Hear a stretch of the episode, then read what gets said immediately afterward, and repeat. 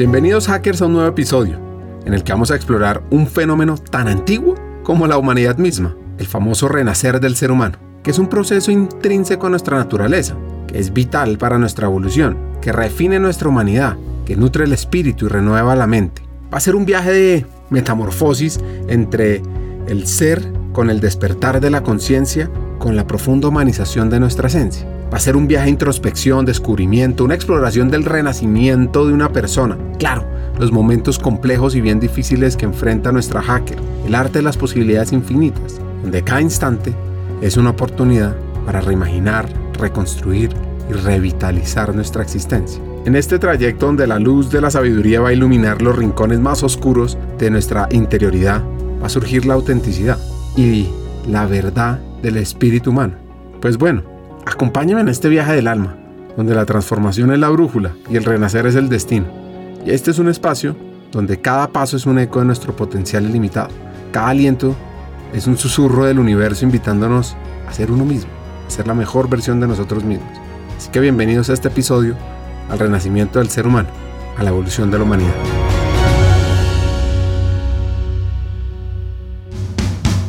Bienvenidos a Hackers del Talento, el podcast que busca cambiar el juego por lo humano.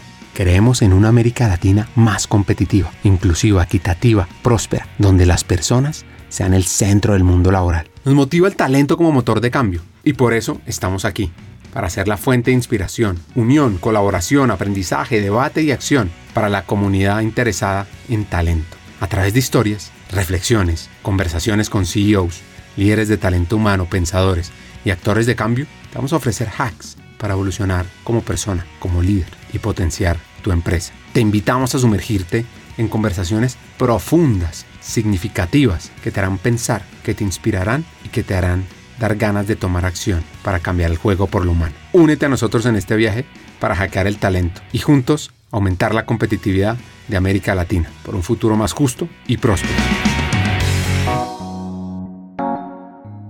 Nuestra invitada de hoy se llama Federica Vegas. Esta hacker es venezolana, emprendedora, coach, con un propósito de potenciar a líderes de grandes startups en Silicon Valley en América Latina, que además es facilitadora del programa de mujeres en los negocios de Stanford. Y antes de conocer su historia de vida, que te va a mover, sorprender, quiero que hablemos sobre dignidad. La verdad que interesantísima la pregunta porque no hemos hablado de eso y es, y es la como lo que sostiene todo mi trabajo, es una metodología que trabajé en mi posgrado en Harvard, en, como proyecto de grado, trabajé con una profesora, su nombre es Donna Hicks, una mujer fascinante. Ella es psicóloga, pero trabaja en política, en negociación de zonas de conflicto súper álgido. De hecho, trabajó en Colombia en negociaciones entre las FARC y gobierno. Entonces, ella está en áreas así de alto conflicto, de negociaciones muy complejas. Y como psicóloga, ella busca ver qué se rompe que logras deshumanizar a la otra persona al punto de llegar a matar y que recobras, que te reconecta y desde ahí puedes tener unas conversaciones que lleguen a acuerdos posibles. Entonces ella lo llama la dignidad y la dignidad es, de lo que hemos venido hablando, es ese valor intrínseco, ese valor como ser humano que tienes por el hecho de ser humano, no por el hecho de lograr un montón de cosas. Entonces, parte de su trabajo es decir cuáles son los elementos que necesitas que estén presentes en una relación contigo mismo y con los demás para decir, tengo suficiente valor, mi valor está siendo visto y estoy viendo el valor del otro también, lo veo que tiene valor y que sus acciones son resultado de sus experiencias de vida. No porque es malo, no porque es menos, sino porque sus modelos mentales, lo que aprendió, le hacen ver el mundo de esta manera y por eso se comporta así.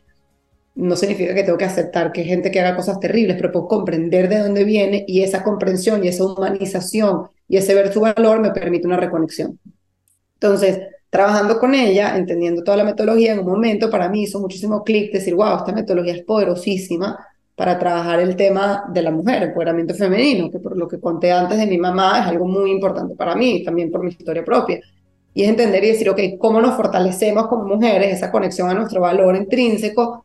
No es de luchar en contra de los hombres opresores y tener un discurso del malo y el bueno, eh, del que hizo o no hizo, sino tener más bien un discurso de comprender, ¿ok? ¿Qué culturalmente nos trajo hasta acá?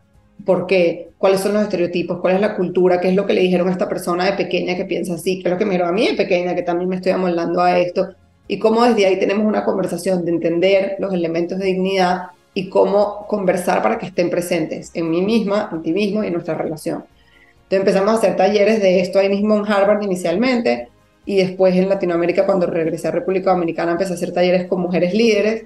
Fue algo que empezó a crecer de forma súper orgánica. De los talleres con mujeres empecé entonces a ir a las empresas de estas personas, a trabajar con gobierno, con universidades, con grupos de líderes y la metodología, la verdad que es muy poderosa, porque al final la metodología lo que te dice es eso, tú tienes un valor infinito hoy, ahora, no el día que logres que te suban a VP o que te den tal cargo, o tu empresa sea un, tu, tu startup sea un unicornio, o tengas este éxito, todo lo ponemos fuera. Y parte de todo este trabajo es descubrir decir, no, no, tu valor está dentro, ahora.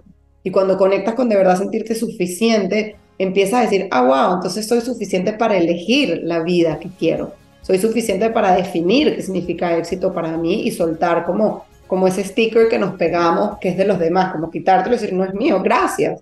No, como te decía antes, no es que te odio, eres malo, no, gracias. Mi papá y mi mamá todos lo hacen con la mejor intención. Te lo devuelvo, gracias, pero la vida que quiero vivir es la mía. Entonces, esa es parte del trabajo, en verdad, conectar con tu full potencial. Para eso hay que sanar, para eso hay que identificar cuáles fueron esos momentos que no te, pudiste, no te sentiste capaz de ser tú, esos momentos que partes de ti las tripaste al punto que te dolían y las trataste de desaparecer. Hay que entender todo eso, cuáles son los patrones, cómo afrontas el conflicto, a qué le tienes miedo, qué te limita, qué te repites, qué te dices, cómo te hablas a ti mismo. Un montón de cosas, parte de mi trabajo es todo eso y además hago meditaciones de ir a la escena de infancia de máximo dolor, entrar ahí, reescribir lo que sucedió, agarrar a tu niño, a tu niña, sacarla, darle otro mensaje para que internalice otro mensaje. O sea, hago un trabajo como muchos layers para realmente soltar todo eso que te está limitando y desde ahí empieza a florecer ese full potencial. La infancia fue una explosión de intelectualidad y arte y disciplina y claro, de algo que quiero que cada uno de ustedes reflexione y es sobre qué es suficiente para cada uno. Tuve una infancia retadora. Yo estoy la más chiquita por mucho tiempo. Mi hermana me lleva ocho años, mi hermano seis. No me planificaron. Eh, fue un accidente entre métodos anticonceptivos de uno y otro de mi mamá. Es algo que mi hermano siempre usaba en mi contra. Entonces me, de chiquita me hacían sentir, ¿sabes? Nadie te quería, nadie te buscó. Nací tanto después que ya mi papá y mi mamá siento que estaban como, habían pasado la página de tener hijos y no había como estructura, espacio mental en la casa para sostener una niña, para hacer planes de niña, para cuadrarle playdates, no sé, para tener actividades infantiles. Entonces me tocó desde muy chiquitica ser muy adulta, adaptarme. Eh, me acuerdo que los planes, las actividades que hacíamos era, no sé, ir a galerías de arte, ir a museos, que está súper chévere, lo agradezco, me dio un montón de cultura, pero claro que me faltó esa parte de sentir que tu familia te sostenía en actividades apropiadas para la edad. Em, también en mi familia hay mucha intelectualidad, o sea, hay muchísimo valor a la inteligencia. Y hablando de los regaños, me acuerdo algo que para mí fue algo que me marcó de forma muy, muy definitiva, y es mi abuelo. Mi abuelo estuvo en la guerra, es italiano, mi abuelo, bueno, ya falleció, pero italiano, estuvo en la Segunda Guerra Mundial, después de la guerra emigró a Venezuela, construyó con un montón de esfuerzo una empresa familiar, con muchísimo trabajo y siempre fue entonces una persona muy dura, muy de trabajo, muy de mentalidad de guerra, de lucha. Y mi familia del lado mamá estaba toda girada en torno a mi abuelo, o sea, era muy como patriarcal, la verdad, la estructura y todos queríamos sorprenderlo. Yo desde chiquita y hoy en día entiendo, después estudiando psicología, que cuando tú naces, tú estás revisando tu ambiente y estás como con un radar tratando de entender qué me va a hacer sobrevivir en este ambiente. O sea, todos buscamos amor, pertenecer y seguridad. Es un instinto humano para sobrevivir. Y de chiquito estás buscando diciendo, ok, ¿qué como niño, como niña me va a permitir amor, sobrevivir, sentirme seguro?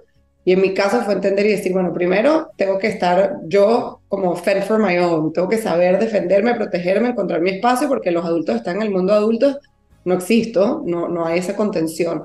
Entonces eso, eso me obligó como a, hacer una, a desarrollar fortaleza y después también como a ir buscando los cues de decir qué se valora en este ambiente para yo ser la mejor en eso, para ver si así obtengo atención. Entonces, para mi abuelo también la inteligencia del trabajo era lo más importante, para mí, pues, mi mamá también la inteligencia es así como el no plus ultra la importancia. Buscaba siempre como resaltar en ese ambiente, o sea, cómo hacer algo que me dijeran que inteligente, porque era entonces un instante donde me miraban. Y obviamente como niño quieres que te miren. Ojalá como padres hoy en día podamos mirar a nuestros hijos en todas sus versiones y no sientan que tienen que amoldarse para ser vistos, pero en mi caso me tocó así. Y me acuerdo de chiquitica algo súper fuerte, es un regaño muy, muy fuerte y como todas las cosas en la vida tiene dos caras de la moneda, algunas cosas me formó para bien, otras me hizo mucho daño y es que chiquitica me aprendí las tablas de multiplicar para sorprender a mi abuelo. Porque mi abuelo, además, siempre estaba, mi abuelo trabajaba muchísimo y cuando iba a los fines de semana estaba sentado como una silla, una poltrona grande, así siempre en su sala. Y yo dije, bueno, me voy a aprender las tablas de multiplicar mucho antes de la edad que tocaba para sorprenderme.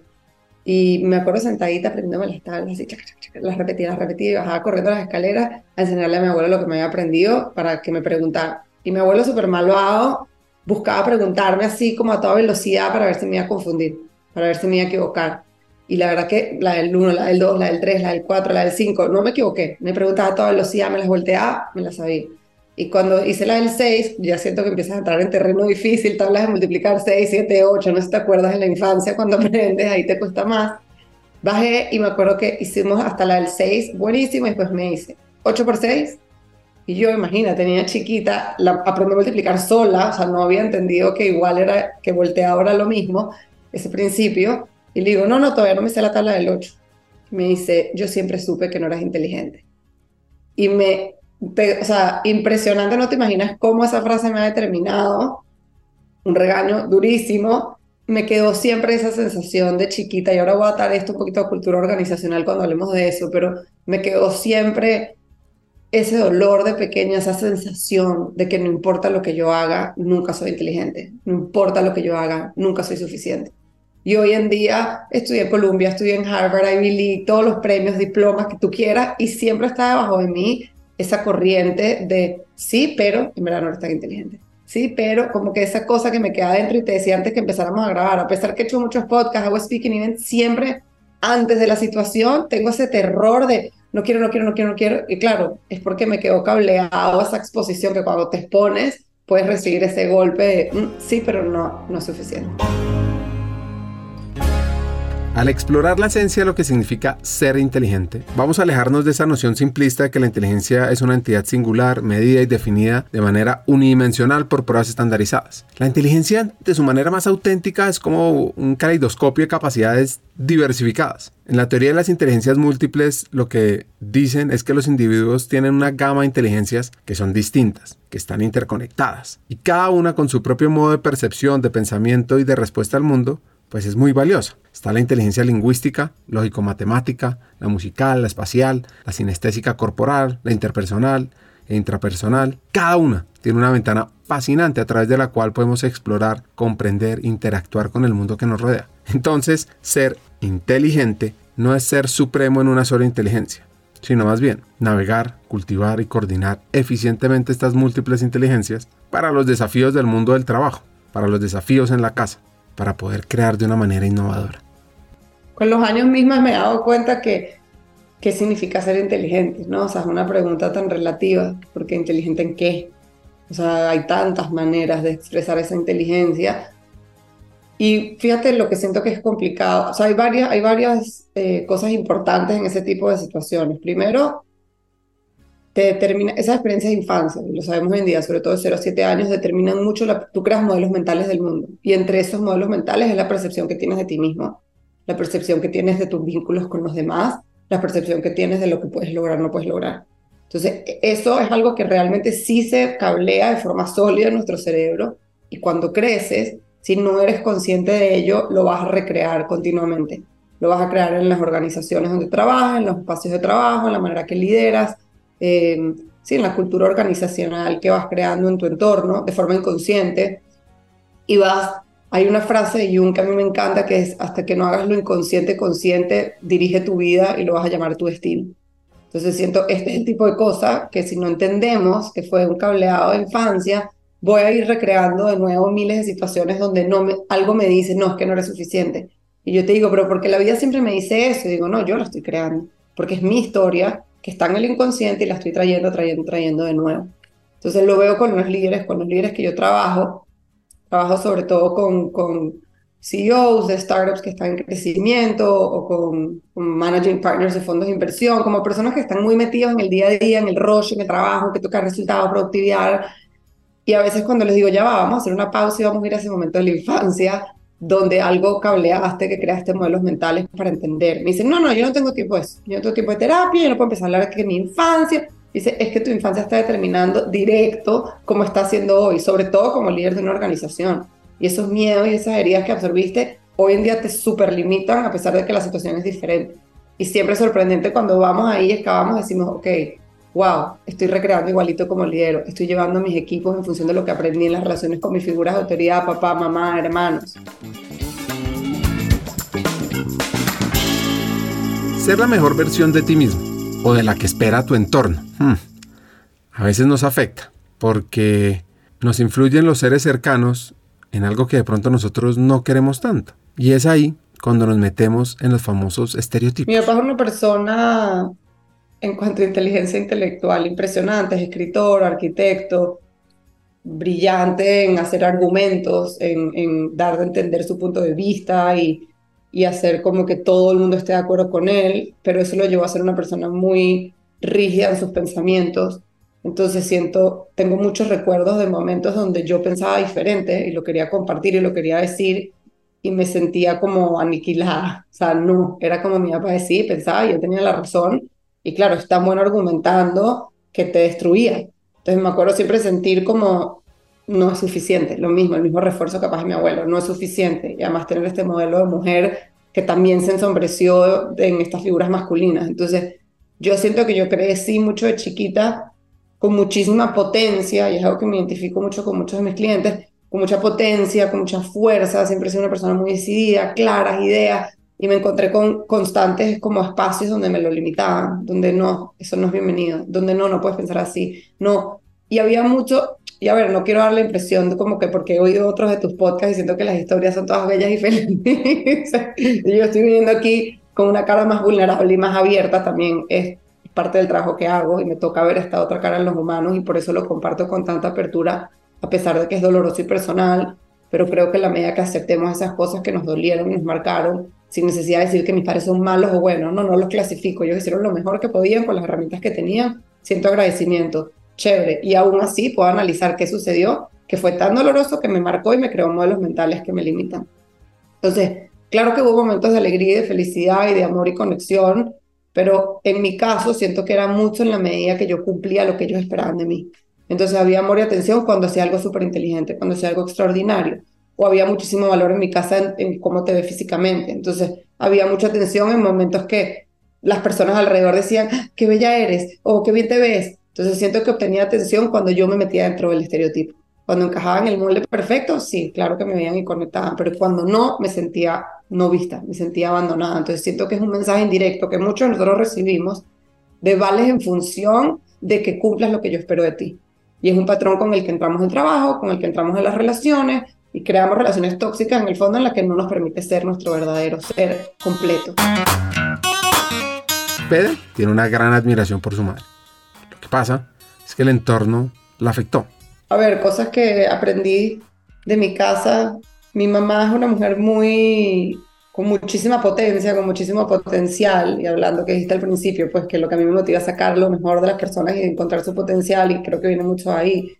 Mi mamá es una mujer bellísima, con, con inteligencia intelectual, ya, ya poniéndole categoría a la inteligencia, inteligencia intelectual muy grande y como con un potencial enorme. Y siento que mi mamá, por producto de nuestras culturas, fue una mujer que no permitió ser ella misma en su full potencial. Terminó siendo siempre lo que su papá y su mamá esperaban. Su papá, al venir de una guerra y ser tan duro, fue muy exigente con mi mamá. Entonces mi mamá terminó dedicando su vida a trabajar en la empresa de mi abuelo, a cumplir las expectativas de mi abuelo, las exigencias de mi abuelo, al punto de enfermarse, trabajar tanto hasta enfermarse tanto que tuvo que parar de trabajar porque se destrozó terminó también estando mucho a la sombra de mi papá. Mi papá siempre siendo una persona muy fuerte, muy dominante, muy que llena el espacio. Y para mí siempre de chiquita fue súper doloroso como ver a esta mujer que yo amaba tanto y admiraba tanto, como desvanecerse en la sombra de estas figuras masculinas dominantes que yo sentía cierto rechazo porque decía que injusto, o sea, porque están dando el espacio así, no están dando espacio a todos los demás que también están aquí, y lo veía mucho como me trataban a mí también. Entonces, eso fue algo que me marcó y me dejó mucho. De hecho, mucho de mi trabajo hoy en día es trabajar con mujeres. Y siento que cada vez que estoy frente a alguien y digo, wow, qué potencial tiene esta persona, ¿cómo hacemos para realmente quitar y limpiar todos esos miedos, todos esos estereotipos? Y fíjate, estereotipo para mí es una palabra que ha sido clave como en, en mi trabajo, en mi búsqueda personal, en mi comprensión de mi infancia. Estereotipo, cuando lo analizas la palabra, viene de eh, el griego estéreos, que significa sólido, y viene tipo, que también el, el griego tipo, que significa impresión. Entonces, es una impresión sólida. Entonces, es un molde súper sólido, un estereotipo donde te tienes que meter y tienes que caber. Y ese estereotipo es lo que tú entiendes que tus figuras de cuido esperan de ti. Es como que te tienes que forzar a meterte en un molde súper sólido donde en verdad no cabes y lo apretas y lo estripas. Y yo siempre digo que me lo imagino como los moldes de plastilina, eso de los niñitos. No sé tus hijos, sabes, que meten la plastilina y sale la figura de la vaca, no sé. Entonces, como que nos obligamos a meternos ahí a toda fuerza, te quieres meter en ese estereotipo que entiendes que tienes que ser para ser suficiente, y cuando entras, estripas muchísimas partes de ti que no caben. Y siento que aprendemos a vivir así, eliminando partes de nosotros que no entran en el estereotipo, haciendo como que no están ahí, queriéndolas negar y haciendo todo ese esfuerzo por encajar con lo que se espera. Entonces yo, por ejemplo, personalmente, creciendo en una casa así, con estos ejemplos, aprendí también que había un montón de partes mías que tenía que negar y que tenía que adaptarme a este estereotipo tanto que me asfixió, tanto que me encerró tanto, que me desconectó de mí misma, que me desconectó de mi valor y me llevó, yo hecho en la adolescencia tuve una depresión súper, súper fuerte y fue parte de haber estado encerrada en un estereotipo tan sólido que me asfixiaba, donde no me sentía vista en verdad toda yo, que me llevó a desconectarme a un punto que sentía no quiero estar más y eso me llevó a esa depresión. La adolescencia es un periodo tumultuoso y fascinante de la existencia humana. Es un intervalo en el que el individuo está suspendido entre la inocencia infantil y la madurez adulta. Entonces está uno como en una odisea psicológica singular. Esta hacker venezolana sufrió en la adolescencia. Porque ¿qué pasa? Fui encerrándome en ese estereotipo. En la medida que tratas de ser todo el tiempo lo que los demás esperan de ti, te vas desconectando más de ti misma. Siento que cuando entras a la adolescencia, que es una compleja, esos esquemas mentales que traes de infancia quizás agarran más fuerza y el espacio de adolescencia siento que es un espacio donde te tratas de definir mucho quién soy yo, quién soy yo respecto a mí misma, quién soy yo a diferencia o a similitud de mi grupo social, el grupo, eh, tu grupo de amigos empieza a adquirir importancia porque naturalmente estamos diseñados a que esa edad debería salir de tu tribu de infancia. O sea, si viéramos la naturaleza cazando, a esa edad saldrías de esa tribu, crearías una nueva tribu. Entonces es una edad donde cerebralmente tu grupo social pasa a tener más importancia que tu familia. Estás creando tus propios espacios, a nivel neuronal, por decir. Entonces en ese momento siento que era un espacio de redefinirme y me encontré como muy vacía. O sea, entendí y decía, no sé quién soy. Estoy en desconexión, soy súper buena llenando las expectativas de los demás, soy súper buena captando qué espera el otro y, que el otro le agrade, le guste, o el profesor diga, esta es la mejor estudiante, o wow, qué, qué increíble, pero no porque soy yo, sino porque estoy actuando el juego que el otro me está exigiendo. Entonces, eso en ese momento me hizo sentirme muy, muy perdida, muy confundida, y en ese momento tuve una depresión súper fuerte. O sea, empecé a sentir, no quiero vivir, no quiero estar, cuál es la motivación, no es mi vida, no me siento libre, no me siento independiente, me siento asfixiada, me siento apretada, me siento como constricted. Y tuve una depresión súper fuerte, me tuvieron que hospitalizar eh, por varios días. En la hospitalización, claro, te dan un montón de medicinas que te estabilizan y empecé a trabajar con una psiquiatra después de forma intensa, a ver a nivel cerebral también cómo mi cerebro estaba funcionando y todas las áreas de mi cerebro que no estaban funcionando bien y que producto de experiencias de infancia o traumas de infancia se habían parado y no estaban cableadas y conectando bien, neurotransmisores que no producían. Entonces empecé a hacer todo un trabajo con un equipo increíble de sanación, muchísimo apoyo de mi hermana, fue una persona clave en este proceso, muy, muy cerca, mucho apoyo de ella. Mi papá y mi mamá siento que fue abrumador para ellos lo que sucedía. Estuvieron siempre a mi lado, pero fue como, wow, me imagino ahora que soy madre, lo duro que debe ser ver a tu hija pasar un proceso así. Y estaban ahí, pero siento como que a lo mejor yo estaba anhelando una conexión emocional desde chiquita que venía cargando y, en ese momento no la encontraba. Pero fíjate algo interesante que, que he ido entendiendo con el tiempo. de qué significa una depresión. Entonces, la palabra depresión es algo que estás oprimiendo hacia abajo, estás depressed hacia abajo. Y en verdad lo que estás oprimiendo hacia abajo es tu verdadero ser, es tu autenticidad. Y ahí fue cuando entendí, dije, la depresión no es algo terrible, no es algo como, ¡Ah, qué horror, Ricardo tiene una depresión, el fin del mundo. No, la depresión es un grito súper sano. La depresión es un grito de esa parte dentro de ti que por tanto tiempo has reprimido y has empujado hacia abajo, que está gritando y decir, ya está, basta, quiero vivir, quiero salir de acá adentro, quiero ser yo. Entonces siento que hay una confusión que es como decir, bueno, tengo que matar a todo el ser para que salga esta parte. Y ahí, leyendo libros de Eckhart Tolle, el segundo libro de él tiene The Power of Now, y después tiene uno que se llama A New Earth o Awakening, algo así. En ese libro, él al principio cuenta su historia. Cuando cuenta su historia, él dice que cuando, él, él es un profesor de Oxford, filósofo exitosísimo, una persona muy exitosa. Él está en Oxford y está teniendo una depresión. Y cuando está teniendo la depresión, él empieza a decir, I can't live with myself any longer. Como yo no puedo vivir conmigo mismo más. Y cuando empieza a decir la frase, obviamente, filósofo de Oxford se empieza a dar cuenta y dice, espera, en esta frase hay dos personas. Está el I y está myself. Entonces, en vez de tener que matarme todo yo, ¿qué tal si mato a esa parte de mí que no es mía, que es el estereotipo, que es lo que he sido para los demás, la elimino y permito finalmente esa autenticidad dentro de mí que está gritando, ayuda, déjame salir, la permito salir. Entonces, eso es lo que hoy en día entiendo esa depresión que yo tuve. Era un grito muy saludable de decir, no quiero vivir más a espaldas de mí misma. Quiero permitirme que estas yo auténtico que está dentro de mí salga. Y evidentemente no es algo de un instante, o sea, no es que chalán salió, evidentemente es un montón de trabajo porque para que ese verdadero tú salga tienes que sanar un montón de heridas, para sanar un montón de heridas las tienes que ver, vivimos muy en negación, nos gusta decir, no, no, yo estoy perfecto, no, yo no tuve ningún trauma. Muchos clientes me dicen, yo ningún trauma. Y cuando empezamos a hablar en su comportamiento hoy como líderes, te das cuenta un montón de comportamientos disfuncionales, ellos mismos lo admiten, y la pregunta es decir, ok, ¿cuándo aprendiste esto? No, de chiquito a tal edad me pasó, ok, ahí está un trauma. No es el trauma de T mayúscula, es un trauma de T minúscula, pero T minúscula, T minúscula, T minúscula, T minúscula, te crea un montón de heridas que te desconecta de ti mismo. Entonces, hoy en día siento cariño y piedad a, ese, a esa yo que tuvo la depresión y estoy clara que fue un grito de sobrevivencia y que me ha permitido comenzar este camino de vida, porque siento que es ongoing para siempre, de que esa autenticidad salga.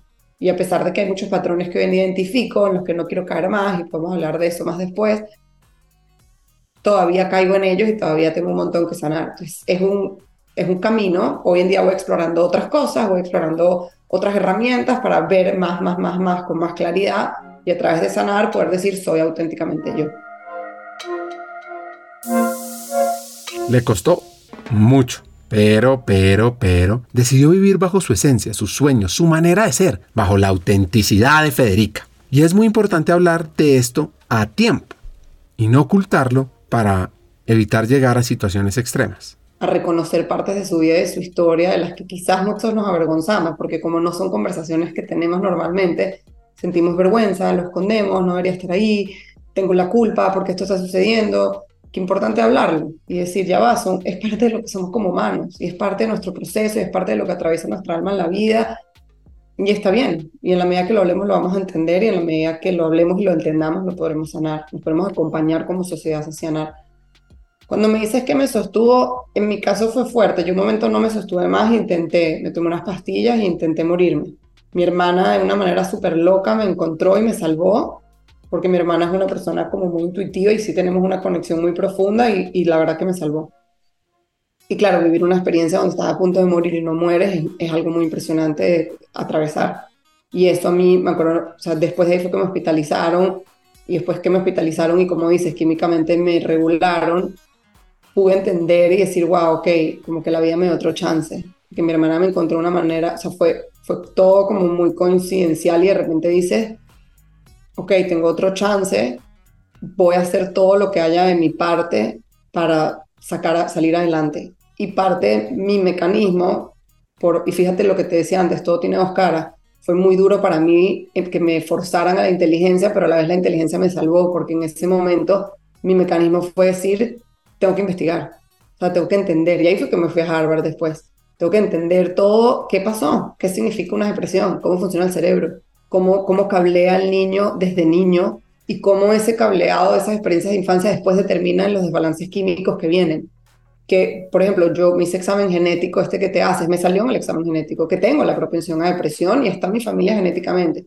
No significa que se tenía que expresar o no, también entendido. Se expresó porque viví vida, viví experiencias que traemos repetidas en la familia que me activaron la depresión. Pero, por ejemplo, un motivador ahora que tengo niños es decir, yo, quizás mis hijos lo tienen en la genética, no sé, no los he evaluado y ellos verán si quieren hablar cuando sean grandes, será decisión de ellos, pero mi trabajo como madre es decir, lo que yo sí puedo controlar es que yo no voy a repetir las mismas conductas que veníamos cargando ancestralmente, que se repitieron en mi caso, de no ser visto, de no sentirte contenido, sostenido, apoyado, de momentos de desconexión, de abandono, de violencia, no las voy a repetir de manera que puedo cambiar esa historia que sea diferente. Entonces, respondiendo a tu pregunta, en ese momento no me sostuve, logré sostenerme porque la vida, por alguna razón no lo sé, me dio esa oportunidad. Y he aprendido también en toda esta investigación, hay un libro que a mí me transformó la vida, se llama The Choice, en español se llama La bailarina de Auschwitz, y ella es Edith Eger, ella dicen que es como la Victor Frankl mujer, es, comparte toda su historia en el libro de haber sobrevivido al holocausto, vivió cosas espantosas, o sea, lees el libro, no te puedes creer lo que ella estuvo expuesta, dolor, o cosas muy injustas, muy terribles. Y el libro ya cuenta esta experiencia y cuenta cómo después le tocó rehacer su vida, le tocó, ya dice, más duro aún, por horror lo que pasamos, más duro aún es volver a la vida y tratar de seguir viendo la vida después de eso. Y todo su libro ya dice, tú tienes un choice, por eso en inglés se llama the choice, tú tienes una elección, ¿qué haces? ¿Qué haces? La vida te puede haber dado terror, eliges qué haces con lo que la vida te dio. O sea, who you choose to become, quién eliges convertirte con eso. Y siento que después de la depresión entendí eso, o sea, quién elijo convertirme. Entonces me dieron eso. Y yo podría ahora narrarte mi infancia y podríamos entrar en detalles súper dolorosos, que a lo mejor dirías miércoles, qué horrible. Que no quita que hayan habido momentos felices, que no hace mi epidemia a personas malas. Fue lo que tocó vivir, cada uno hizo lo que pudo con sus herramientas. No, no, no lo quiero como entrar en esas dinámicas, porque no creo que aporta. Pero es mi elección decir, ok, eso sucedió, ¿qué hago con eso? Y eso es lo que yo trato de hacer hoy en día. Hago un propósito de vida. Paso todo el día atendiendo clientes en el que identifico sus heridas de infancia que les duelen todavía hoy en día, aunque te digan que no, cuando entras ahí te das cuenta que lloran y les duele, cómo sanamos todos para convertirnos hoy en lo que en verdad somos capaces de convertirnos. Y eso es cuando yo hablo de full potencial. Siento que full potencial hoy en día es una palabra que se ha trillado, todos queremos ser nuestra mejor versión, sacar nuestro full potencial. Siento que si vas en verdad profundo es algo muy poderoso. Saca todo lo que te duele, sal de ese molde estereotipo, abre el molde y deja que la plastilina entera forme una figura impresionante, no la figura que alguien te forzó a formar. Eso es tu full potencial. ¡Wow! Todos lo tenemos. Entonces, ¿cómo convertir esas experiencias de las cosas que nos pasaron? ¿Quién eliges convertirte? Entonces, hoy elijo convertirme en una persona que pueda tener un impacto y que aprendió y creció gracias a esas experiencias. Cuando Foya me contó esto, quise aprender sobre esta autora y compartirles algunas reflexiones, porque al final en nuestro viaje que es la vida, enfrentamos innumerables adversidades cada una con el potencial de quebrantarnos o de forjarnos. Y Edith Eva Eager, autora de The Choice, lo que busca enseñarnos es que nuestro dolor más grande puede convertirse en la fuente de nuestro crecimiento más significativo. Ella lo que dice en un testimonio viviente de resiliencia al espíritu humano es que todos tenemos el poder de elegir ser sobrevivientes en lugar de víctimas. Y no importa cuán insuperables parezcan nuestros problemas. La libertad nos dice es no vivir en el pasado ni preocuparse por el futuro, porque es que ahí podemos construir nuestras propias cárceles a través de nuestros pensamientos y temores. Claro, y otro punto que me pareció muy importante es que también somos capaces de ser nuestros propios liberadores. En cada instante resurge la oportunidad de tomar decisiones que elijan el amor por encima del miedo, que busquen la libertad en lugar de la opresión. Y aunque no podamos cambiar nuestro pasado, pues siempre vamos a tener la opción de saber pensar y sobre todo decidir cómo responder y cómo vivir en el presente. Entonces lo que nos dice la autora de Choice es que cada momento es una puerta abierta a la elección de construir un destino empoderado y lleno de esperanza. Y hay una frase que se usa mucho en Estados Unidos, que dice, si la vida te da limones, haz limonada. Pero, pero, pero... O sea, me parece interesante, atándolo, porque me surgen dos cosas cuando te oigo. Cuando dices lo de, la vida te da limones, haz limonada, Siento que estoy totalmente de acuerdo en una dirección de decir, bueno, a ver, el trabajo puede ser un lugar de un montón de sufrimiento. El trabajo puede ser un lugar donde nos exigimos más, donde sufrimos, donde hay un ambiente tóxico y nos destruye. Pero también el trabajo puede ser un espacio donde encontramos significado, encontramos propósito, encontramos felicidad. Y siento que ahí hay mucho una elección. O sea, porque siento que la gente dice, ok, para que el trabajo me dé significado, tengo que encontrar el trabajo perfecto. Tenemos que estar, no sé, salvando a personas en tal lugar, todo el mundo tiene que ser fantástico, no puede una pelea, todo es maravilloso, y en verdad esa no es la realidad de la vida. Aunque trabajes en un espacio de absoluto propósito, tengo clientes que tienen empresas que es increíble el propósito, y aún así hay un montón de dificultades, y luchas, y peleas, y frustraciones, y rabia.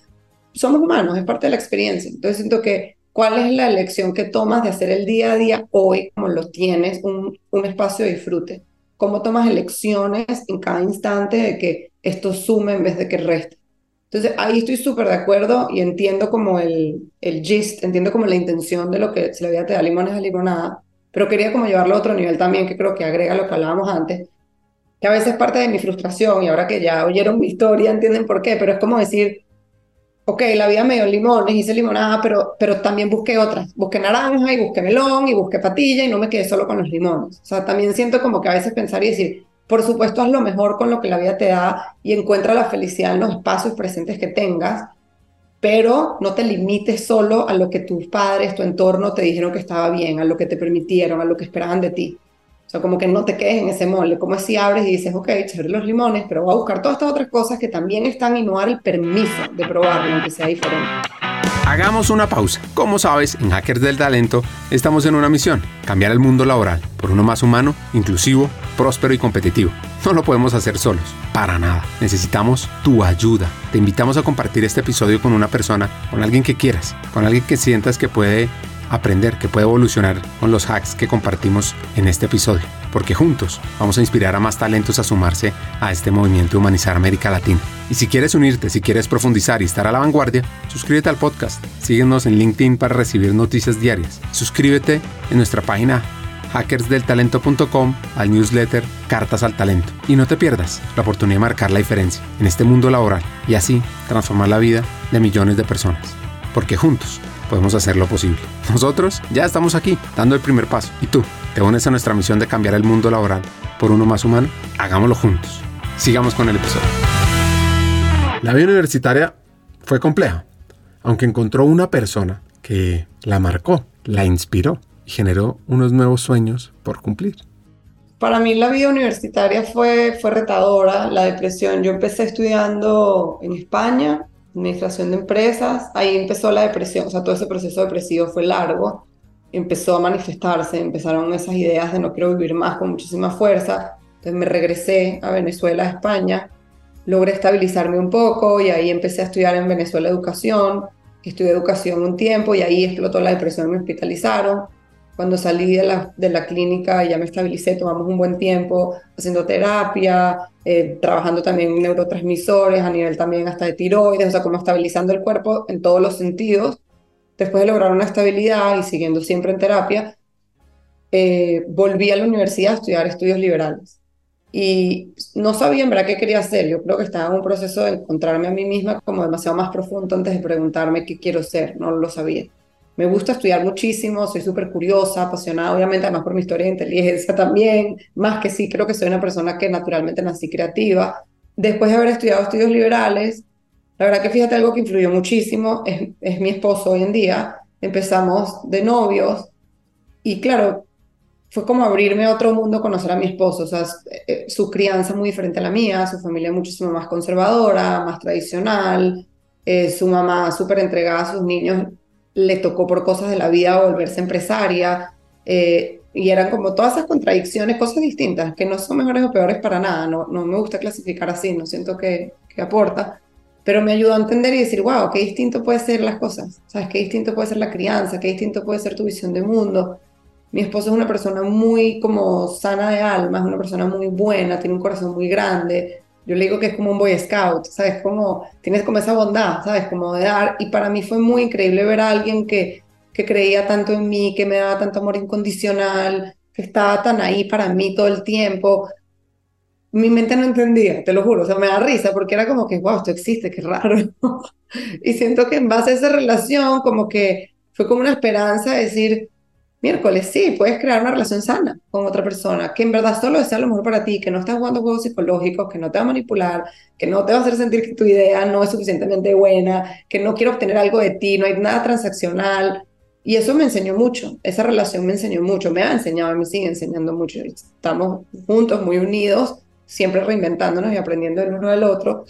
Y en ese momento él se fue a Nueva York a estudiar su posgrado y él me motivó, porque yo soñaba con irme a estudiar en Colombia. Nueva York es un lugar donde íbamos mucho de pequeños en el verano como familia. Y mm, la verdad que yo en ese momento, por esa sensación de nunca ser suficiente, pensaba, no aplicar, porque no va a ser suficiente.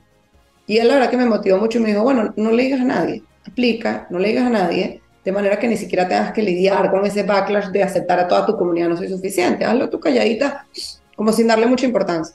Entonces apliqué, y cuando me aceptaron, fue para mí, no me lo voy a creer. Y fíjate que tanto no lo había hablado que me acuerdo que me aceptaron y me llegó un email, no sé, a las 11 de la noche lo vi yo, de que me habían aceptado en Colombia. Y llamé a Alejandra, mi hermana, que es la que me salvó en el momento de la depresión, que hay esa conexión, la llamé inmediatamente, que la primera persona que llamé, y cuando la llamo, ella estaba dormida, y le empiezo a decir, me aceptaron en Colombia, y mi hermana que estaba dormida entendía que me habían secuestrado en Colombia, obviamente estaba como dormida secuestraron en Colombia, pero ¿qué hago? Como unos gritos en la llamada, yo no, Colombia, la universidad, ¿qué universidad?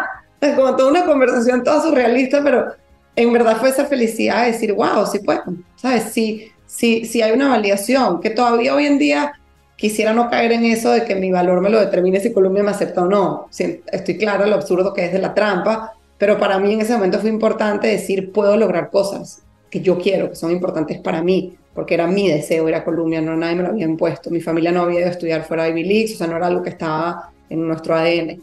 Y entonces me fui a Colombia y llegué por primera vez a un lugar donde yo sentía muchísima libertad a explorar, a descubrir, a investigar, como el disfrute del conocimiento sin, sin esa carga. Sentía un ambiente de los profesores que yo tuve, no estoy diciendo que siempre sea así, he oído experiencias distintas, pero mi experiencia fue siempre más bien como si tienes un pensamiento diferente, no te lo voy a aplastar como era mi experiencia con mi papá, sino más bien quiero entender, cuéntame por qué ves las cosas así frente a mí. Entonces me permitió como entender que la exploración eh, intelectual podía ser más libre, podía ser propia, podía ser diferente. Siento que aprendí además a crearme un espacio que era mío, me permitía más estar lejos de toda la estructura familiar, me permitía salir del molde y explorar. Tenía una pareja que me permitía explorar con sus dificultades de pareja, obviamente, nada es perfecto, pero en esos ambientes, en esos puntos donde para mí era tan álgido, mi, mi, esposo era muy diferente. Y eso como que me fue suavizando, siempre haciendo muchísima terapia, obviamente, ir sanando poco a poco con desde meditación, terapia, reiki, energía, homeopatía, o sea, yo todo este complemento de cosas que paralelamente me permitían ir sanando. Y después me casé y cuando nos casamos, eh, nos fuimos a vivir a República Dominicana, el trabajo de mi esposo, y a mí siempre me quedó que yo soñaba con ir a Harvard a hacer mi posgrado. Era una idea así que tenía como muy fija. Y conseguimos un programa que me permitía híbrido, ir y venir, hacer algunas clases online. Y la verdad que hice mi posgrado en Harvard un montón de esfuerzo. O sea, fui la primera, la primera vez que me tocó ir presencial, fui con una barriga enorme, embarazada de mi primera hija me acuerdo los pupitres de Harvard son esos pupitres antiguos, ¿sabes? Típicos de entrar y yo con la barriga ni siquiera cabía. Tenía que sentarme en el lado con la panza, hacer los exámenes. O sea, después volví a ir con mi hija chiquita, entre clase y clase a pecho, amamantaba a la bebé. Eh, fue, fue de verdad como una entrega de perseverancia, porque bueno, las que son madres que están oyendo, los que son padres que han visto el esfuerzo que son esos primeros meses de bebé, y esos primeros meses de bebé la hice entre clases, entre exámenes, entre biblioteca, mientras además amamantaba a la bebé, o sea, fue un esfuerzo, una entrega, pero por primera vez era un esfuerzo y una entrega algo que era mío. Yo quería estudiar ahí, yo quería sacar eso. Estuvo un tiempo en República Dominicana y a su esposo le sale la oportunidad de hacer un programa de impacto en Stanford, en California, y ella la marcó y le impulsó a dar un gran salto. Pero como todo la vida te enseña, la verdad que República Dominicana aprendimos mucho, fue, es una sociedad muy cerrada y siento que es un espacio donde y es muy cerrado, es muy cerrado en el sentido que refuerza el estereotipo. Es un lugar donde hay exigencias muy sólidas de cómo tienes que ser para ser aceptado, para ser suficiente. Mucho valor a, a cómo te ves, a cómo te vistes, a tu poder económico. Entonces siento que fue un espacio donde casi que me jalaba de nuevo al molde, o sea, me forzaba de nuevo a entrar en ese estereotipo de forma muy fuerte. Y creo que parte de haberme ido a Harvard y, y haber como el placer aún entre amamantar y bebé de estar allá, era como ese respiro de decir, wow, vuelvo a un lugar donde siento que tengo libertad de salir de este molde. En Dominicana, a pesar de que hice amigas espectaculares, que hoy en día son mis mejores amigas y quiero muchísimo a la gente de ahí, lo agradezco infinito porque nos acobijaron y fue el hogar de nosotros por muchos años, sentía que poco a poco me encerraba, me encerraba, me encerraba de nuevo en ese estereotipo. Y parte de eso fue la decisión, Alfredo, mi esposo, se vino en el 2018 aquí a Stanford a hacer un, un programa que hacen en el verano como un Executive MBA.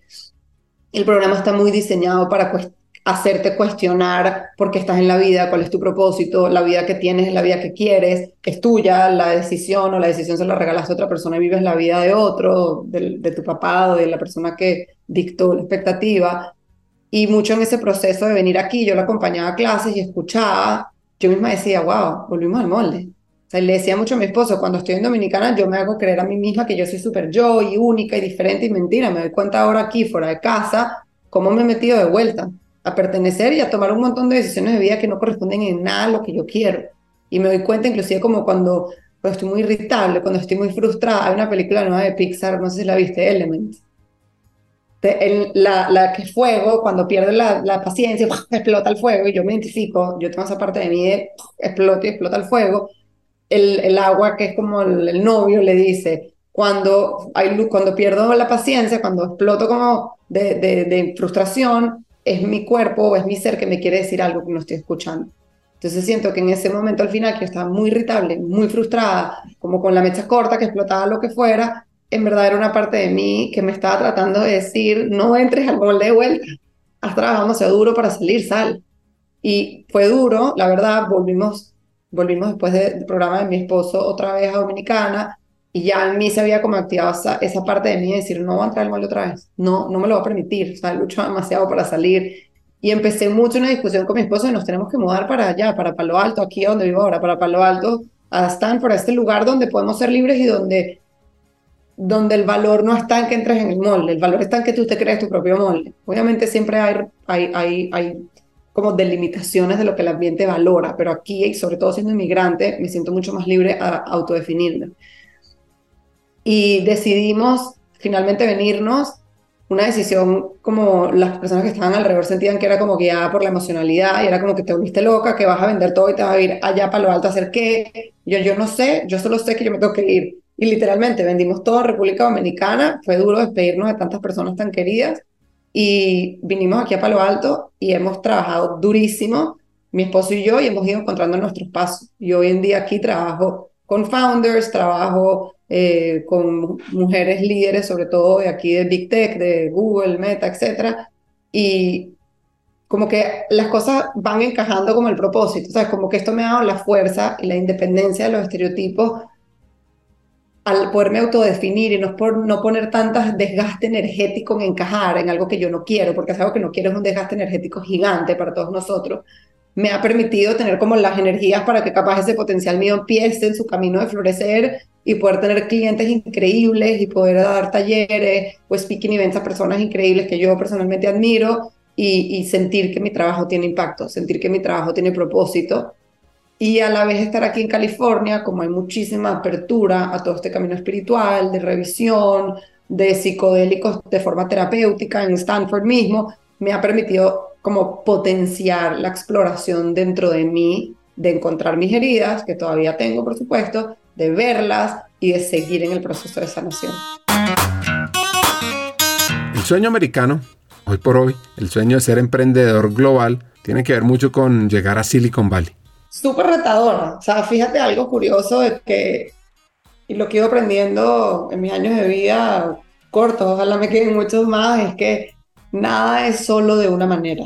O sea, no es que es malo aquí, es bueno aquí, no, no funciona así. O sea, todo tiene muchísimas caras. Y fíjate irónicamente, me vine para acá para salir del estereotipo, es verdad, llegué a Palo Alto y haz lo que te da la gana, a nadie le importa, no hay exigencia, además que aquí no conocemos a nadie, o sea, como que no hay, no hay un ambiente que te está exigiendo, tiene una expectativa de ti. sentía total libertad, pero mudarme a un lugar donde no había comunidad, me sentía sola, tenía miedo, no sentía seguridad, no sentía soporte, no me sentía vista, me hizo abrir de nuevo, pero así todas mis áreas de infancia. Entonces venir fue sentir un montón de dolor. Al principio fue mega difícil, además que otra gran diferencia de Latinoamérica es que llegas aquí y no tienes ayuda. Entonces yo trabajo full time, mi esposo trabaja full time y tengo dos niños. Entonces hay que pararse a las 5 de la mañana a trabajar antes de que ellos se despierten. Mi esposo y yo nos turnamos quién hace desayuno, quién hace lonchera, quién los lleva. Trabajamos mientras están en el colegio, quién los busca, quién hace almuerzo, quién los lleva a la actividad extracurricular, hacer cena, dormir niños, sentarte otra vez a trabajar, pararte a las 5 de la mañana. O sea, se trabaja durísimo aquí. Pero algo que para mí ha sido fascinante y creo que para mí es lo más importante que trabajo con mis clientes es ¿qué es éxito para ti? Cuál es la vida que tú quieres lograr. Y si es tuya la elección realmente, siento que tienes una fortaleza gigante para llegar ahí. Entonces yo ahora siento que la decisión de estar aquí, súper retadora, la tomé yo.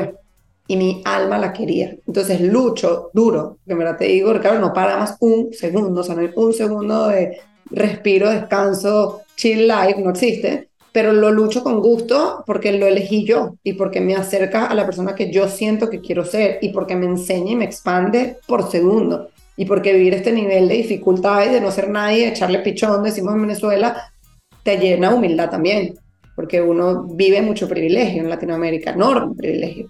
Y de repente llegas acá y tú dices, wow, qué lo que era la cantidad de cosas que damos por sentado. No, o sea, la vida es difícil y las cosas hay que luchárselas y ganárselas y, y, el trabajo es importante, o sea, como empiezas a valorar un montón de cosas, impresionante, ha sido, ha sido un crecimiento enorme y fíjate algo clave para mí, que nos vinimos para acá y para mí el éxito de estar acá no significaba que, sabes, la partimos acá y nos podemos quedar aquí, fuimos los más exitosos, Estamos hablando que estás compitiendo, no sé, en la esquina de mi casa vive Larry Page, o sea, no creo que va a ser la mejor de aquí. Allá está Larry Page, eh, por allá vive la, la, la mujer, bueno, vive de, de, Steve Jobs, esa es la comunidad. O sea, no estoy pensando que va a ser la mejor aquí, a lo mejor sí, no lo sé, pero no es mi meta. Mi meta aquí es decir, apre, aprendo, crezco, maduro, sano, fortalezco, eso es lo que vine a buscar. Entonces te puedo decir cada día, check, check, check, check, check. Aprendí, crecí, maduré, sané, lloré, me hice más humana, me hice más vulnerable, me hice más humilde, lo logré. Y si a lo mejor a unos años me tengo que ir aquí, me voy feliz, porque wow, como me expandí como humana y por ende como, como coach que guía a otras personas también a ojalá ese proceso de crecimiento. Les quiero comentar de otro libro fascinante si uno estuviera en el cosmos de Silicon Valley bullicioso, hay un personaje que murió hace poco que se llama Bill Campbell, que es más conocido como el coach de Silicon Valley. Y él es como, o era más bien, el faro de sabiduría, de humanidad, entre mares de códigos y microchips. Y más que un mentor, era un arquitecto invisible, por así decirlo, detrás de imperios tecnológicos, guía de genios como Steve Jobs o Larry Page. Y la pregunta es, ¿quién era este personaje que tejía oro en cada palabra y gesto? Pues fue un ex entrenador de fútbol americano, que creía fervientemente en el poder del equipo, la colaboración, el respeto mutuo. Y sus lecciones, que están en su libro, no solo hablan de éxito y estrategia, sino el aprender a valorar las relaciones humanas en un mundo altamente tecnológico. Y en temas de liderazgo nos enseñó que un líder es alguien que aprende a servir, que entiende y valora cada miembro del equipo, que sabe cómo construir puentes de confianza y crear un ambiente donde cada uno pueda brillar con la luz propia. Claro, tiene que llevar al equipo a su máximo desempeño. La genialidad, como dice él, está en el equipo y la gestión es sobre la humanidad. Entonces, Bill Campbell nos deja un legado trascendental no solo de conocimientos, sino valores y principios. Así que yo te invito a que te sumerjas en esta odisea de este legendario coach y descubre cómo su manera de conversar con grandes personajes de la historia empresarial transformó el mundo de la tecnología y dejó huellas imborrables en aquellos afortunados que lo conocieron. Volviendo a nuestra invitada del episodio de hoy, imagínense que tuvo un cargo con un nombre fascinante, Chief Mindfulness Officer. En español sería algo así como vicepresidente de Mindfulness. Sí, Chief, fue, algo súper curioso porque publicaron eso, Julián Torres, que es el founder, uno de los founders de On Top, él publicó en su LinkedIn. Estamos buscando una Chief Mindfulness Officer para que trabaje con nosotros. Y la verdad que yo en ese momento nos acabamos de mudar. Yo estaba trabajando con un profesor de Stanford, apoyándolo. Fíjate también las cosas, cuando no sé, también siento que está súper abierto, buscando posibilidades y como en conexión con tu deseo, como que no tiene una luz y una energía. Llegamos y buscando a los niñitos al colegio, yo le hablaba a todo el mundo, le contaba a todo el mundo lo que yo hacía, no sé qué, y nosotros y nuestra mudanza, que a lo mejor dirían, estás loca, ¿quién es? Pero era mi manera de decir, bueno, yo estaba tan feliz y me sentía tan contenta, a pesar de no tener ninguna respuesta, la mudanza se tardó como dos meses en llegar, dormimos en unos colchones por dos meses, era lo único que teníamos, y unas sillas que nos regaló un vecino, o sea, vivíamos de la forma más rudimentaria al principio, con todas las adversidades, la mudanza no llegó, pero estábamos felices, esta era nuestra decisión, estábamos absolutamente felices.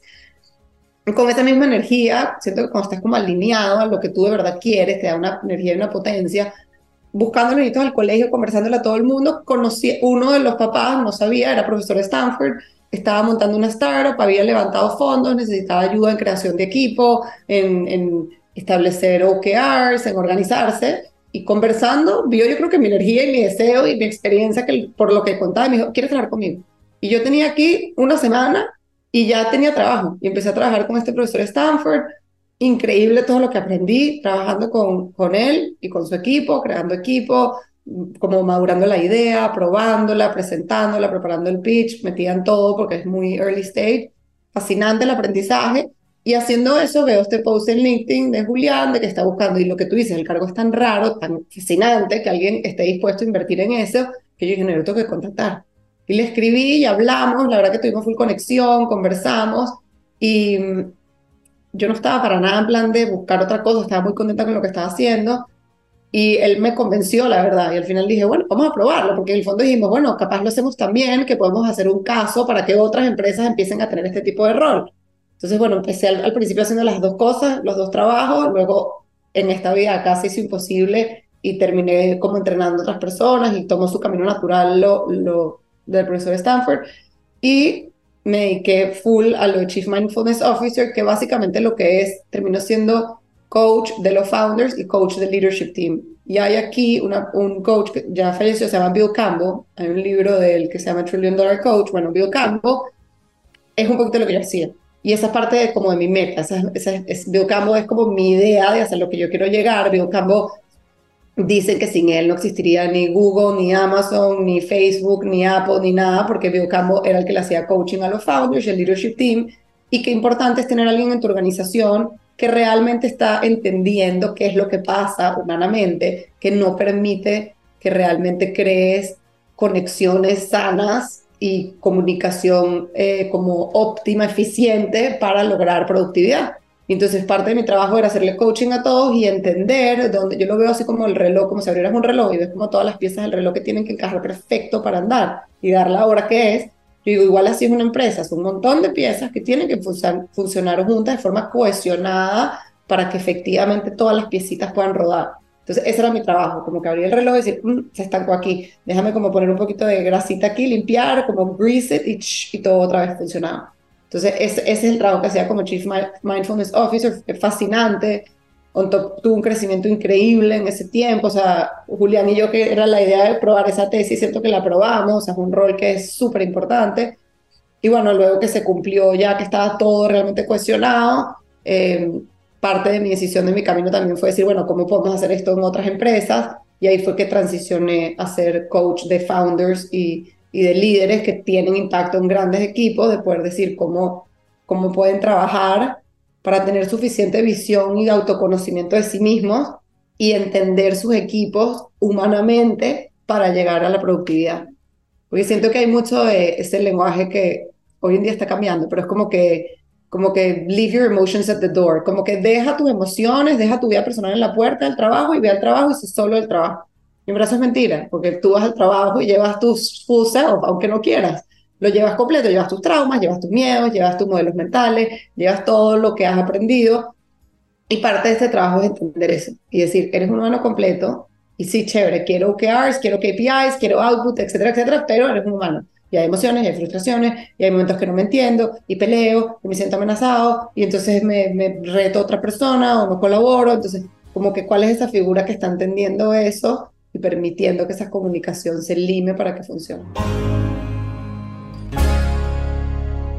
En el trabajo tenemos muchos comportamientos que traemos desde nuestra infancia y juventud que impiden la evolución, el crecimiento en la empresa.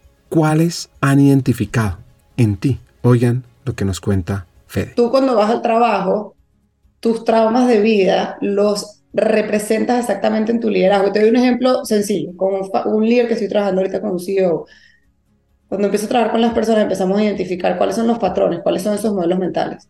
Y parte de entender es cuando estás en conflicto, cuando estás en un momento retador, cómo te comportas. Entonces te doy un ejemplo. Este cliente, de pequeño, su mamá estaba enferma.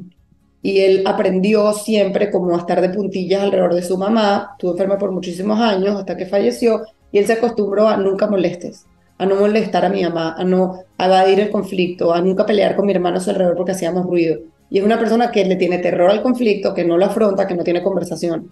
Entonces, imagínate, a esa persona le dices, deja tus emociones y tu vida personal en la puerta. No, no es verdad, porque influye directamente en tu liderazgo. Porque entonces eres un líder que ante el conflicto no afrontas el conflicto, no tienes la conversación. Entonces, trajiste tu full self. Vamos a hablar de eso. ¿Qué aprendiste de chiquito? ¿Cómo aprendiste a tratar a las demás personas en momentos de conflicto? ¿Qué te da miedo? ¿Qué no te da miedo? ¿Qué te reta? ¿Cuál es el modelo mental? Ah, vamos a evidenciarlo. Y una vez que lo evidenciamos, podemos gestionarlo. Y además, algo chévere cuando empiezo a trabajar con mis clientes, esto es que cuando tú entiendes decir todos queremos amor, pertenecer y seguridad a todos. Y el comportamiento que haces, por más disfuncional y tóxico que se observe, es que estás buscando amor, pertenecer y seguridad. Lo estás haciendo en función a lo que aprendiste de chiquito. Entonces, en la medida que yo lo veo en mí y digo, ah, en este momento veo el conflicto porque tengo miedo de mi mamá, cuando veo a otro que quizás es muy confrontacional, no es que digo, es que él es un horror confrontacional y funcional, digo, no, él es un humano también tiene sus patrones, que también aprendió y por eso se está portando de esta manera. Cuando humanizo, siento compasión, conecto, puedo tener una conversación que nos lleve a entender los modelos mentales de cada quien, cómo hacemos sentir al otro el resultado y cómo lo podemos cambiar. Así que la pregunta es, ¿en qué está hoy? Ahora estoy dedicada como a mi private practice, como dicen aquí, tengo mi práctica de coaching. Trabajo en Stanford, o sea, tengo mi práctica de coaching como privada mía con mis clientes. Tengo más que todo founders de startups o CEOs, tengo mujeres en posiciones de liderazgo aquí en, en Big Tech, hago coaching uno a uno, tengo como cuatro clientes al día, en verdad me apasiona lo que hago y siento que es, como hablábamos antes, o sea, yo siento que yo cuando decido trabajar con alguien, siempre hago un discovery call, veo si somos un buen fit y si yo decido trabajar con alguien, es porque ya yo desde ya, si tú y yo empezamos a trabajar juntos hoy, yo veo en ti tu full potencial y creo demasiado en ti y veo todo ese potencial que tienes dentro y vamos a trabajar juntos para que tú puedas como quitar todas esas capas que te desconectan de miedo, aprendizaje, herida y puedas sacarlo. Eso es lo que hago.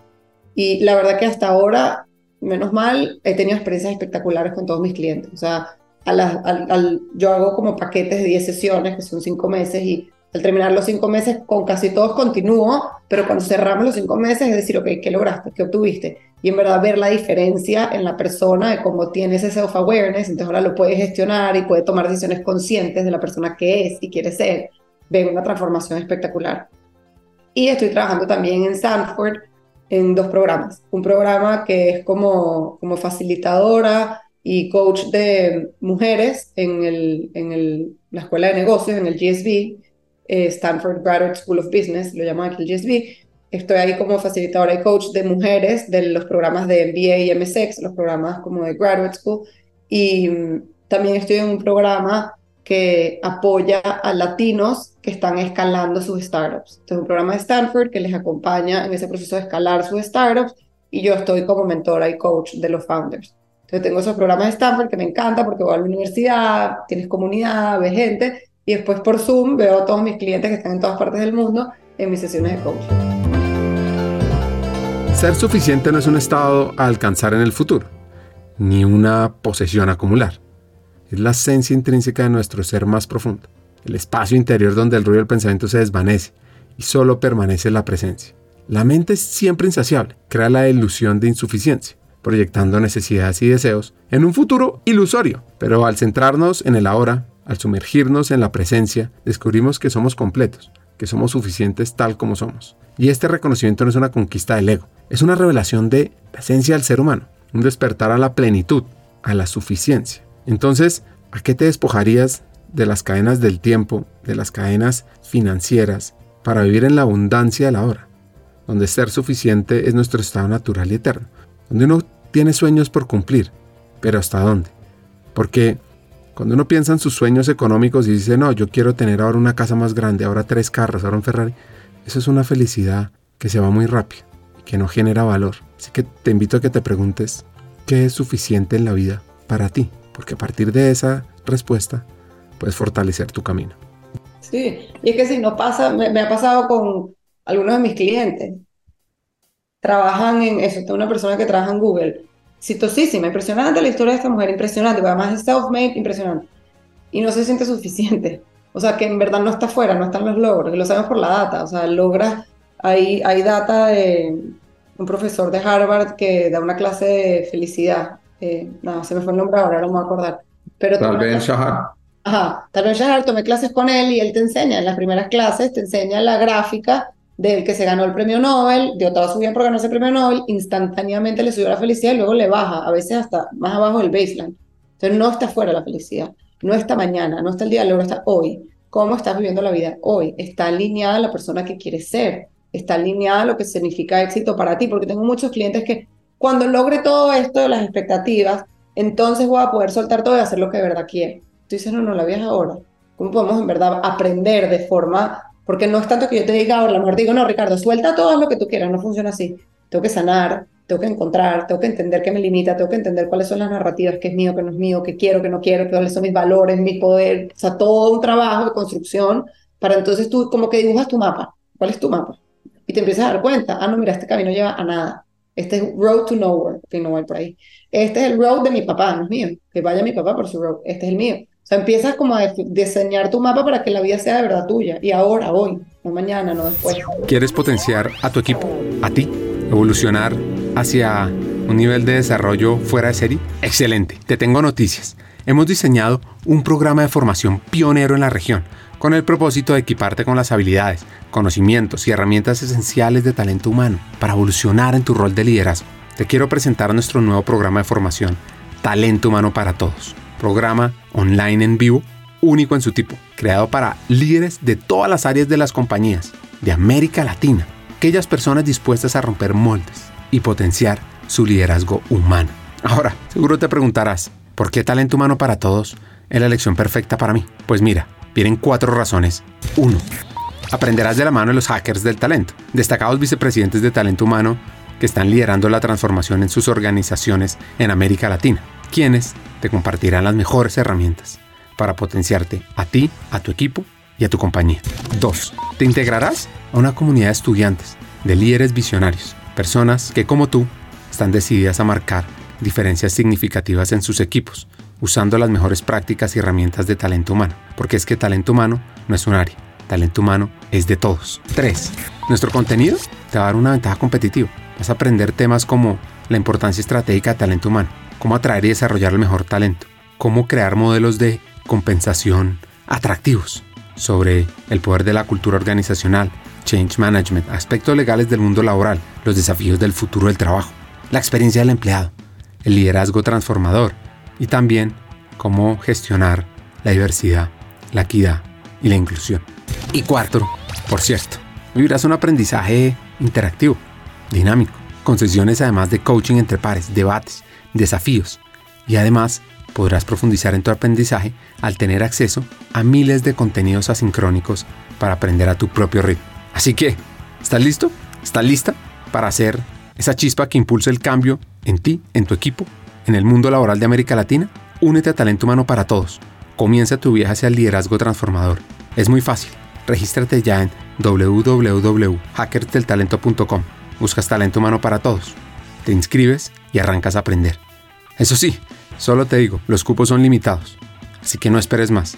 Tu equipo y América Latina te necesitan ahora más que nunca, porque talento humano no es la responsabilidad de un área, es de toda una compañía, y tú como líder vas a aprender cómo potenciarlo. Sigamos con el episodio. Atención a este concepto sobre los fantasmas hambrientos. Esa es la parte porque a lo mejor sí, imagínate que a lo mejor en un ranking de Forbes y valoramos tanto como sociedad el dinero, que a lo mejor todo el mundo quiere ser tu amigo. Imagínate ese escenario. Pero es que ese no es el problema, el problema no está fuera, el problema es dentro. Tú vives contigo mismo. Entonces la voz interna de no soy suficiente, lo, lo veía yo. No eres suficientemente inteligente, me de Harvard, me gané un montón de premios, tengo un montón de diplomas, están ahí allá atrás apuestos apilados en el piso, porque ni los guindo, porque no me significan, porque no está ahí. Encontré eso y me, seguía, me sentía igual de impostora, igualita impostora por más diplomas que tuviera. Entonces, hasta que entendí, dije, el trabajo es dentro.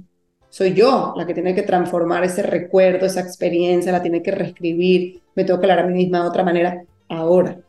Y entonces puedo empezar a tener una vida que está alineada de verdad a lo que yo quiero, no a llenar ese vacío. Fíjate algo, en el budismo hay una, como una representación que lo llaman los hungry ghosts, no sé si lo has oído, y es como los fantasmas hambrientos, sería en español. Y es una figura, está representada, los hungry ghosts tienen como una boca así como larga y están muertos de sed, pero no pueden agarrar, está el agua ahí y no la pueden observar. O tienen demasiada hambre y la boca es tan pequeña, está la comida y no les puede entrar. Entonces están siempre desesperadamente hambrientos. Entonces representa hoy en día a nosotros. Estamos desesperadamente hambrientos por aprobación, por amor, por cariño, por pertenencia, por seguridad, hablamos al principio, desesperados por eso. Y lo buscamos en, en accolades, lo busco en el premio, en el reconocimiento, en la plata, en la revista de los 100 no sé qué, etcétera, etcétera. Y por más que obtengo todo eso, mi boca está tan chiquita que no lo puedo absorber, no le va a llenar. ¿Y qué es lo que pasa? ¿Dónde está la verdadera hambre? Está dentro, está en tu corazón, está en tu interior, está en tu alma. Está en que sanes eso que te duele, están que sanes ese momento donde tu papá le pegaba a la mesa y te decía que eso que hiciste no era suficiente, que vayas a ese recuerdo y que le hables a ese niño y que te comuniques con él, que cambies el discurso, cambies el discurso interno, que cambies el modelo mental de dónde está el valor y que desde esa transformación es como si la boca se abre y entonces lo que hay fuera sí te puede llenar. Crear mi propio estándar y evitar ese mal, uy, sí, que es tan difícil, que es como una vocecita en el interior que le va dañando a la cabeza, que es compararse contra las demás personas. Parte de mi trabajo también es no, no entres en lucha con nada. Si algo sucede, tiene inteligencia, por algo está ahí. No hay que pelear en contra. Esta vez el pecado capital no, no, no, no. Eso es un desgaste energético enorme. Y la comparación bien, es normal, es parte del ser humano, uno se mide. Entonces, parte de entender y decir, ok, ¿por qué me estoy comparando hacia afuera? Me estoy comparando hacia afuera porque no he hecho un trabajo de definir qué es mi éxito si yo sigo con la mentalidad de que encajo en el molde, la comparación hacia afuera es importantísima porque la opinión de los demás me define. Si en cambio yo trabajo a decir no hacia adentro, si yo defino qué es el éxito para mí, cuáles son, qué es la vida que quiero tener, qué es la persona que quiero ser, ese es el estándar. Entonces me comparo contra mi estándar mío que yo me establecí. Y me comparo, nos vamos a comparar, queremos una medida para, decirlo, para saber si lo estoy haciendo bien o no. El problema cuando lo haces confundido, entonces cada vez que te compares con otro, que sea una señal de decir, hey, quizás tengo que hacer un trabajo de definir mejor mi mapa que hablamos antes para poderme comparar contra mi propio mapa que yo elegí, no contra los demás. Entonces siento que todo lo que surge te está demostrando algo de lo que te tienes que ocupar. Entonces más que luchar en contra, es observar, ver por qué y tomar una acción en la dirección que tú deseas, que tú quieras. La coherencia, un concepto vital para la evolución del ser humano, se manifiesta cuando nuestras acciones, pensamientos y palabras están en armonía, reflejando nuestras verdaderas creencias y valores internos. Es un estado de congruencia interna donde lo que pensamos, decimos y hacemos está sincronizado y nos permite vivir de manera auténtica y realizar nuestro potencial pleno. Así que en tu camino de evolución, la coherencia debería estar ahí, como un faro que guía tu desarrollo, que impulsa tu actuación con integridad y que crea una vida alineada con tus ideales más elevados. Así que quiero hacer una invitación a que abracemos la coherencia, no solo cultivando la autoaceptación y el autoconocimiento, sino también propiciando un entorno de claridad y verdad, porque al final, esta es el puente entre nuestra esencia y nuestra expresión en el mundo, entre lo que somos y lo que aspiramos ser.